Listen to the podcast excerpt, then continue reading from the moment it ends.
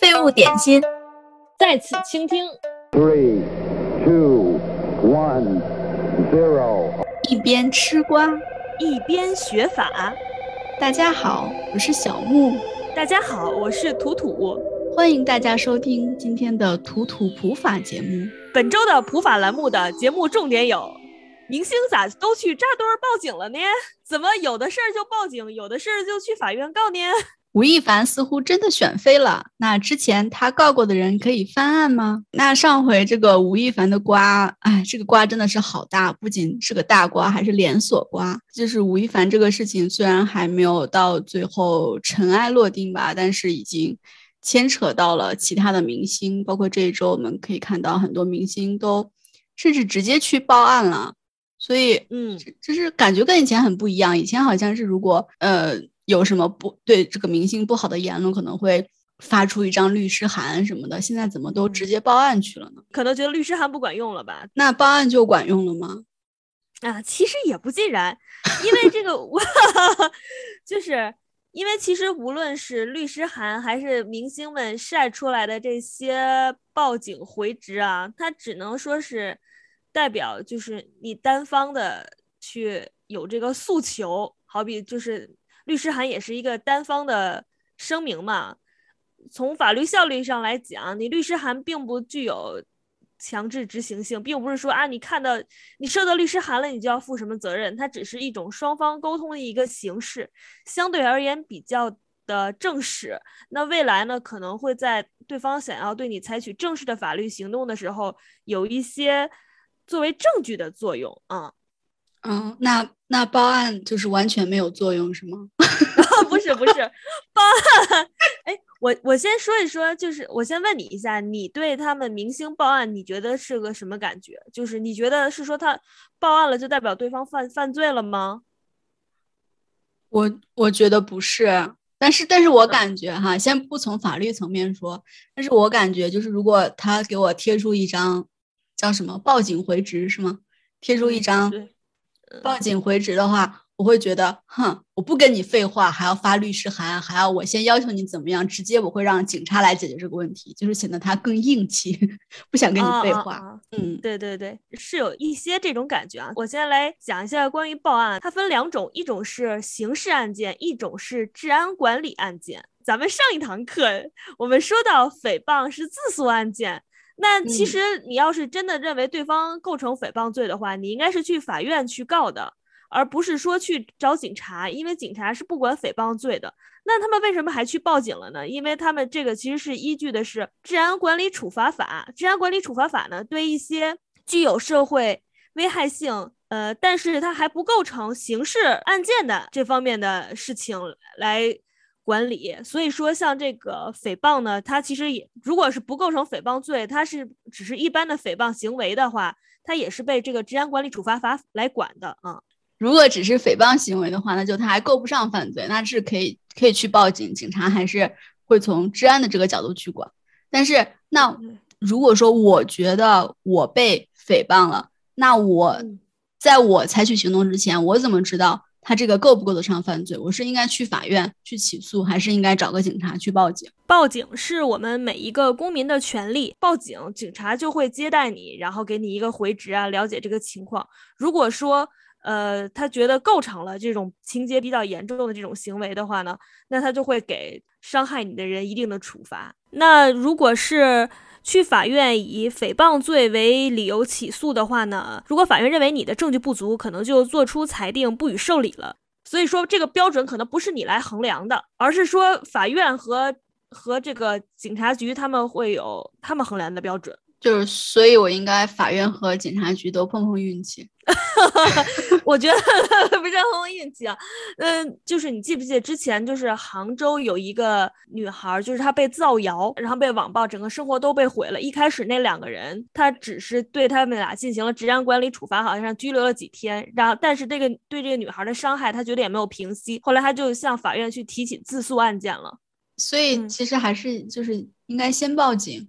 如果警察觉得可以处理，他就会就是当做社会治安事件先把它处理了。如果他觉得这个其实已经超出他们的这个管辖范围，然后他才会建议你去法院法院提起诉讼。也也不是超出他的管辖范围啊，就是说他警察是可以对他行政拘留的，这是治安管理的事情，那刑事又是另论的。所以说，因为其实像去法院提起这种这种自诉案件，难度还是比较大的，成本也比较高。你要去写刑事这种起诉书，然后你还要去收集一些足够证明对方诽谤你、损损毁你名誉，然后对你造成了伤害这些证据。所以还是成本比较高、比较难的。那对于普通人来说，如果这个事情的话，就发生了这个事情，你可能最简单的事情还是先去报警啊。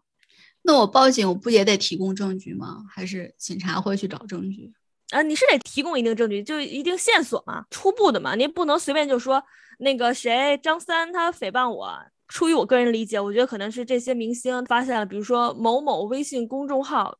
呃，写了一些他侵犯他名誉的事情，那他又不知道这个公众号是谁写的，来源哪儿，他可能会把这个警情告诉呃警察，那警察就有可能去帮他去去寻去查证后面的，嗯嗯，就是说，如果你报警的话，你可能提供的就是比较基本的证据、基本的线索就可以，但是去法院的话，你是要提供完整的，就比如说。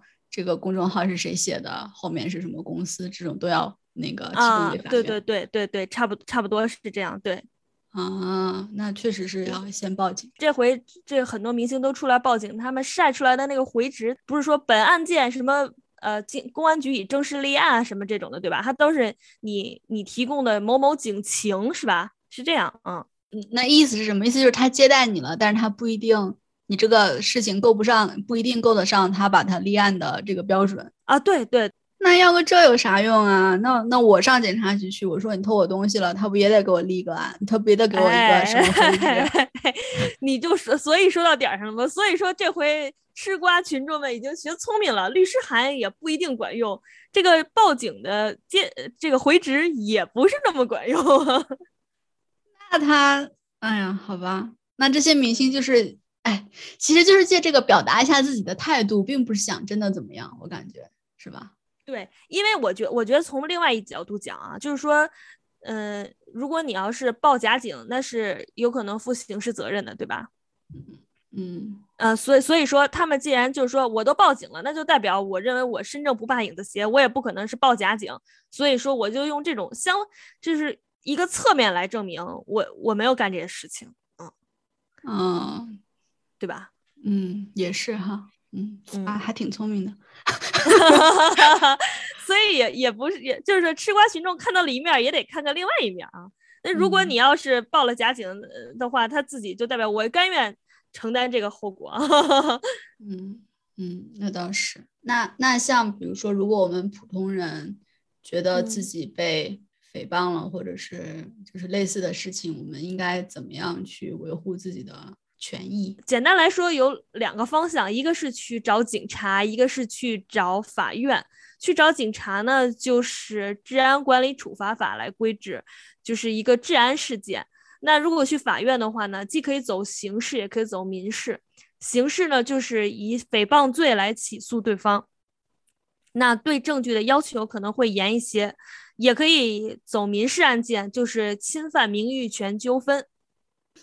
嗯，所以就是这种侵犯，对我们老好像，我觉得我好像听的什么侵犯名誉权的更多一些，就特别是对于普通人来说，好像诽谤罪一般都是，好像在明星那那里听的多一些，所以两个还是就是不一样，是吧？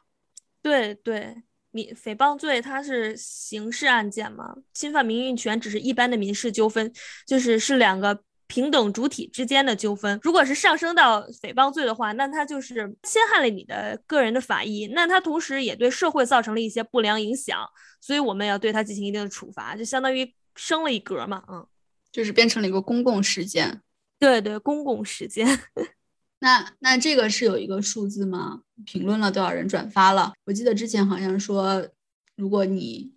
什么有假消息 超过多少条？什么诽谤这种刑事罪的话，那它是有一定标准的。就是之前是应该是二零一三年的时候出过一个利用信息网络诽谤等刑事案件适用法律若干问题，它里面就提到了这个条数，点击浏览五千次或者是转发五百次以上的，就是构成所谓的情节严重，可能面临的刑事处罚啊。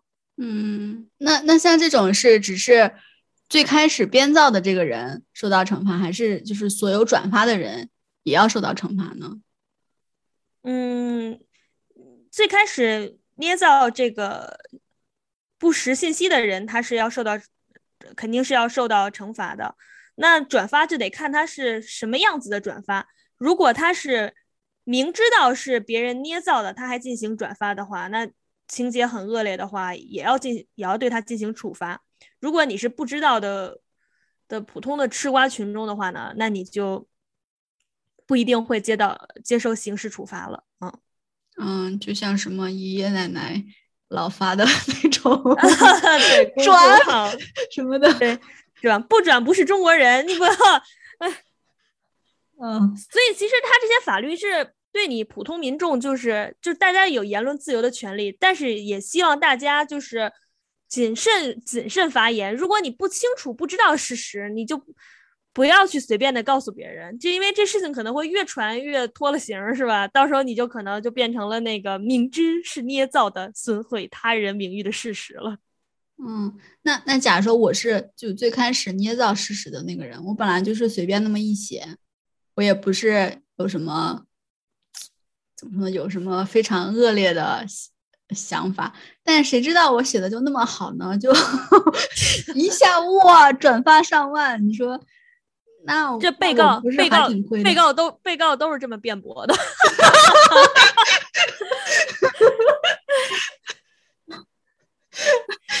你想这个问题是这样子的，不是说我期待他能被被阅读浏览多少条，而是说当你说出这个不实的信息以后，它被浏览的越多，那就证明你的后果越严重嘛，对吧？嗯，还有一个诽谤罪。咋判刑？先说治安管理处罚吧。如果说是没有构成诽谤罪的话，治安管理处罚，公然侮辱他人或者捏造事实诽谤他人的话，应当是处五日以下拘留或者五百元以下罚款。如果情节比较严重的话呢，要处五日以上十日以下的拘留，并处五百以下罚款。我是随便造谣，成本好低啊！诽谤罪的话是三年以下三年以下的有期。拘役、管制或者剥夺政政治权利。哎，政治权利是啥？就是你可以在家待着，但是不能投票了。政治权利就是像担任国家机关的公职啊、选举被选举啊，还有一些像言论、出版、集会、游行、示威这些相关的权利。啊，对了，但是诽谤啊，诽谤是这样的，就是你这是诽谤普通人啊。如果咱们现在有一个。侵害英雄烈士名誉权、荣誉罪。如果你要是诽谤烈士的话，那可是就是不是普通的自诉罪了啊，是那个警察可能直接抓你的。嗯，那像这种明星去告这种就是怎么说呢？这种名誉权纠纷的案件，好像就是他们一告一个准，一般都会获得赔偿。之前好像看过，就是吴亦凡他告过。有很多人就是是说侵犯了他的名誉权嘛？好像我不知道是不是基本上都都赢了，都获得赔偿了。就是感觉这种好像还挺简单的。嗯，对，就从法律上角度来讲，大家都说谁主张谁举证。对于吴亦凡这方来说，他要想证明对方侵犯过他名誉这个事实很容易，但是被告人呢，他要想证明我说的不是假的，就会很难。拿出一份吴亦凡之前的这个胜诉判决来举个例子啊，吴亦凡其实要交的内容很简单，他需要交一份公证书，公证下来那个人曾经发布过的那个微博，他在要求微博的运营方来提供这个微博被阅读啊、转发过多少次，可能他还需要再证明一下，就是吴亦凡知名度很高啊。那可能就是在找一些网上因此是对他造成的一些不良影响的评论，这其实他的证明责任就到这儿了。对方手里没锤，那吴亦凡就说你是没有根据的。那对方的的确确也是没有根据的。嗯，那对于对方来说的话，他如果想要证明，嗯，我说的其实是有根据的，就会很难。就像这个选妃事件，就他之前是他道听途说，可能的确是真的。但是只只要在法庭上吴亦凡否认，就是我没有选过妃，你就很难去证明吴亦凡说的是假的。所以就是这样一告一个准儿，啊，就从目前就是警方的通报来看，他这个选妃的事情应该是算是真的吧，对吧？那那之前就是说，就是他也告过，就是别人说他选妃，他也告过这些人诽谤什么的。那这些人现在就是可以翻案吗？我个人觉得还是有希望的，他们可以去向法院申请再审，还要再审啊。啊，对，就是我们咱们国家是两审终审制，这大家知道，就是你看那个判决书啊，都是什么一审、二审，一审判决如果不服的话呢，是可以上诉二审的。那二审出来了以后呢，就是终审判决了，就是有执行力的了。嗯，那但是在在一定特殊情况下呢，是当事人是可以向这个法院来申请再审，但是这个条件会比较稍微严格一些。就是你不服一审判决，呃，你就可以直接去上诉，只要你交了诉讼费，法院就会给你启动这个二审程序。但是再审的话呢，法院就会去审核一下你这个是不是符合我们这些再审的条件。再审的条件是什么？就是有新的证据了，还是什么？啊，对对对，这是之一，就是就是关于各种方面啊，就像这个吴亦凡事件呢，我觉得他就是可能就是适合这有新的证据，足以推翻。原判决裁定的，但是申请再审应当是在判决裁定发生法律效力之后六个月之内提出的。那如果是有新证据的话，话这种应当是在知道或应当知道六个月之内提出。啊啊，呃，我来说人话啊，我来说一下人话啊，就是我刚刚不是说有一审判决、二审判决吗？一审判决如果双方都没有上诉的话，过了上上诉期以后，那就生效了。二审判决呢是双方收到以后就直接生效，所以基本来说就是，比如说二审判决收到以后六个月之内你出来了，你就可以去申请再审。嗯嗯，就是如果如果是六个月之后才有新证据，那是从新证据出现开始算六个月。对，这是知道或应当知道，就是比如说我这个人我曾经说过吴亦凡选妃，哎，那吴亦凡把我告了，哎，二审判决也出来了，那可能已经过了。然后现在我我一看到新闻，哎，那我现在就推定为我知道，我赶紧去再去申请再审。但是你也得看你这个证据足不足够啊，因为就是我们现在其实也只是出来这么一个通报，吴亦凡这个到底是怎样的细节的话，呃，我们还不清楚是不是真的都有过这种所谓带选妃的情情节啊，我这个可能还是个问号。所以，但是也是有希望的，我觉得当事人可以考虑试一下吧。嗯，不是，那这些证据是警方。警方会提供吗？还是比如说像是这种警察调查的证据，就是普通人怎么搞得到手呢？嗯，将来应该会有公开的刑事判决书出来吧？那如果就一些特殊情况下，我们是可以向法院申请调取证据的，但我猜可能会有难度啊。嗯，所以就还是有点难。其实就之前看到好像网上有人说说这有的。当事人其实好像就是经济实力比较差，然后现在还一直每个月给吴亦凡的律师转钱。哎，如果有律师愿意帮帮这位当事人的话，可以考虑一下啊。不过难度也蛮大的，看他有没有这个心吧，看他想不想找人帮他。对了，就是如果再审申请被裁驳的话，被驳回的话，那还有一种就是可以去抗诉，就是申请检察院来介入。这个是只有在再审。之后才发生，不是在对对审二审，对对对对，是只有在再审再审申请被驳回的话，你才可以去找到检察院抗诉。那检察院的时间就会稍微长一点。现在根据新出的这个解释，应该是两年，所以还是有戏的，还是有戏的。当年被那个吴谦儿坑过的那个什么。那那有告输的吗？有，但是真的很难。我举一个互联网审判十大经典案例啊，就是一个告输的，就是你记不记得几年前有一个教科书式老赖的这个案子，是说有一位赵先生，他骑自行车的时候呢，被一位黄女士给撞成了重伤，后来成了植物人儿。法院呢判令这位黄女士承担赔偿责任，但是这位黄女士呢一直没有积极履行她的赔偿义务。她说啊，我有。有钱也不赔啊！这种特别嚣张的话，还在这期间呢，又添置新房新车，却只赔了这个位赵先生两万多块钱。那这件事情呢，就引发了网络热议。其中有一位岳律师，他呢也在微博上对这件事情做出了评议。黄女士呢，她就认为岳律师作为一个公众人物，在微博上对他这个事情评议啊，损害了他的名誉，所以呢，就把这个岳律师告到了法院去。因为这个律师这方他们举了详细的证据，证明了他当时发布这个微博的事实根据。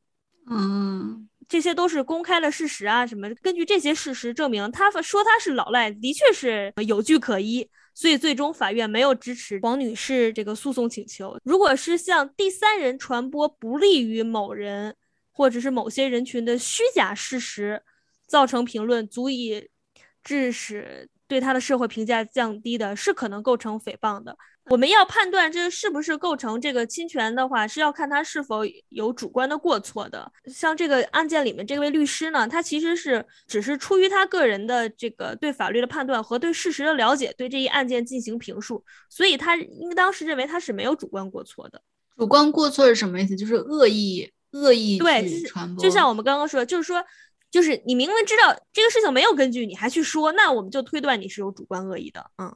但但是就是，如果说你情节是基本属实的话，有些人可能会言语过激啊，不能要求人说的非常完善，不能过于严苛，要有就是适当的限制。所以说，如果稍微说错一点儿，但是基本事实还是靠谱的话，一般是不会要求他来承担责任的啊。忽然还有一个别的问题哈，就是说这种就是名誉权受到侵犯，那你要求赔偿的时候，是除了就是这个人，比如说发布不实信息的这个人，要要求他赔偿，那比如说他发布不实信息的这个平台，你可以要求吗？因为是他本身他的社区规范没有做好，他没有及时的就是制止这个事情。我们在网络平台上，它是有一个叫做通知删除规则的。在咱们国家新出的这个民法典里也有规定，嗯，如果你在网络平台上看到有人侵犯了你的权利，不管是名誉啊，还是说像知识产权这些，你都可以通知这个平台。你通知的时候呢，提供初步的证据。那平台它应当在接到通知以后，及时的把你提供的这些证据呢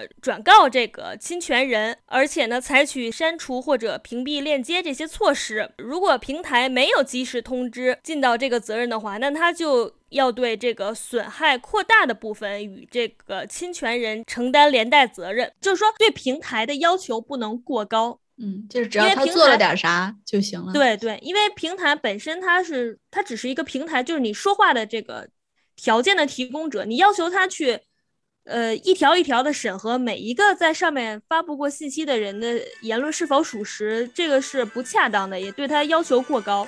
发微博很简单，律师函也很简单，删了发做公证，可能还是要赔钱。收传票呀，不要慌，有根据在评论，正义会打到牙签。废物点心，再次倾听，咱们下周见，拜拜，拜拜。